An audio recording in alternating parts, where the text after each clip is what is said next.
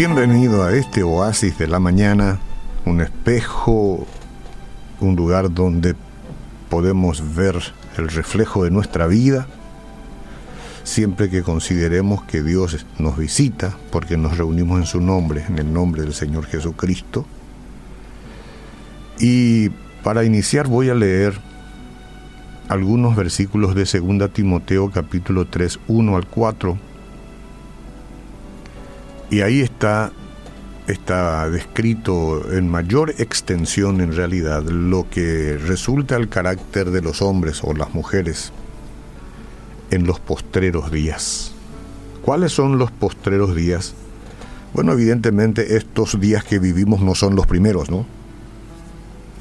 Más se asemejan a los últimos días que a los primeros días de la humanidad. Dice Comienza diciendo el, el capítulo 2 de Segunda Timoteo. Es Segunda Timoteo, capítulo 3, digo bien. También deben saber esto, que en los postreros días, estos días, vendrán tiempos peligrosos. Bueno, ahora antes de leer lo que viene, en los siguientes versículos, me pondré a oír si alguna esencia de lo que se advierte ahí está o no infectándome a mí. Necesito concienciarme de las cosas que digo.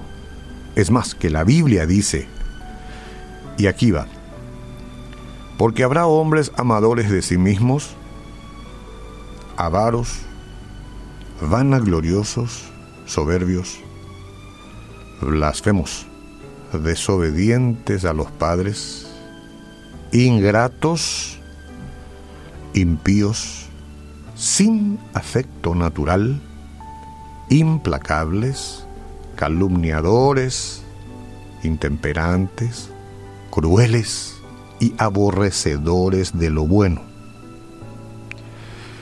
Ahí es donde pongo especial atención para ver cómo me va a mí. Cada uno debe hacerlo, ¿verdad? Bueno, no hay perfección en mí, eso lo sé y es bueno que mis oyentes lo entiendan así, pero no tengo conmigo las formas que esa lista menciona. Tengo que decirlo también. No tengo que ver ya no más con esa lista. Porque se agrega traidores, impetuosos, infautos, amadores de los deleites más que de Dios. No, no. Con eso ya no. Después de haber conocido a Cristo y paulatinamente nos hemos despejado de esa carga tan dura, tan difícil y tan dañina. Enhorabuena que ustedes también puedan eh, expresar eso. Es que en este mundo hay una guerra espiritual eh, y se libra en todas las naciones, ¿no? en todos los continentes, en todo el mundo. Nosotros, como creyentes en Cristo, haríamos bien en reconocer que nuestro enemigo el diablo es muy real.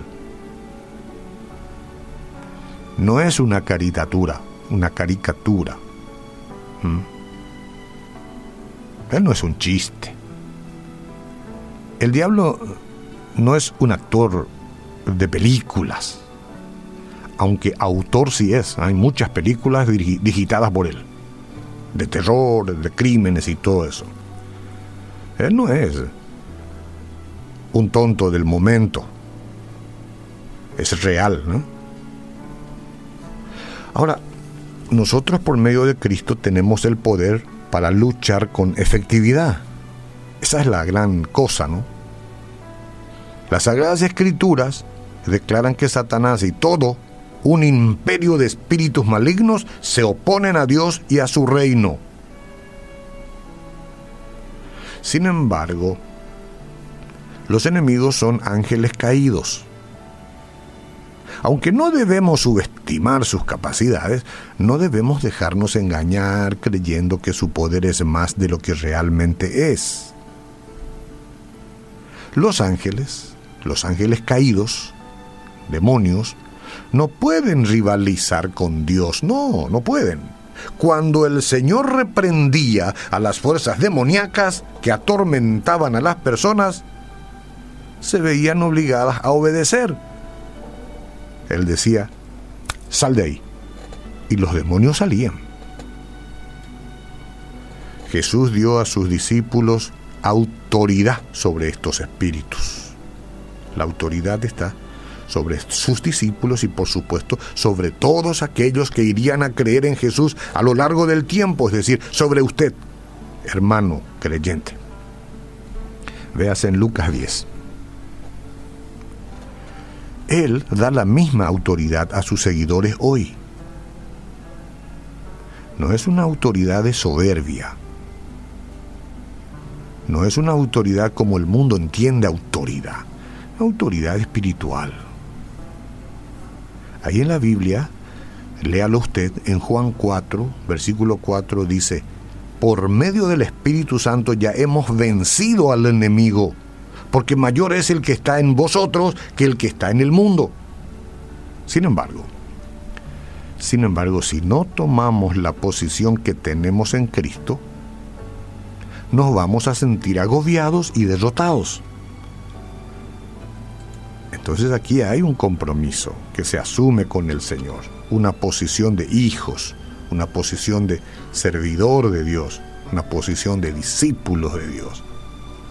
Y ahí están los pastores, los apóstoles, seguramente, ¿no?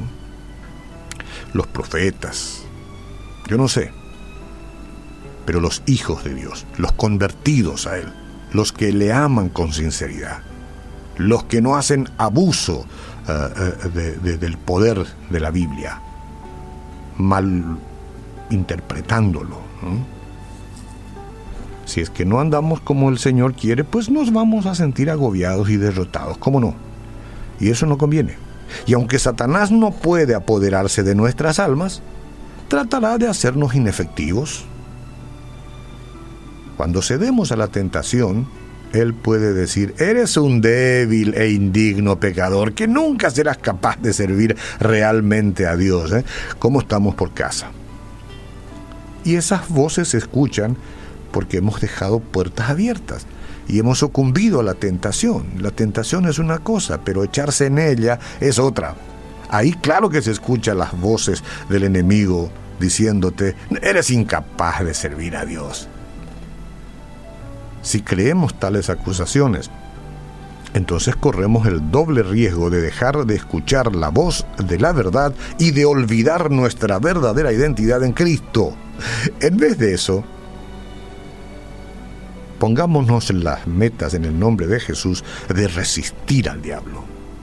Las tentaciones estarán ahí, de todos los colores y tamaños a lo largo de nuestras vidas. Pero el Señor nos ha dado juntamente con la tentación la salida.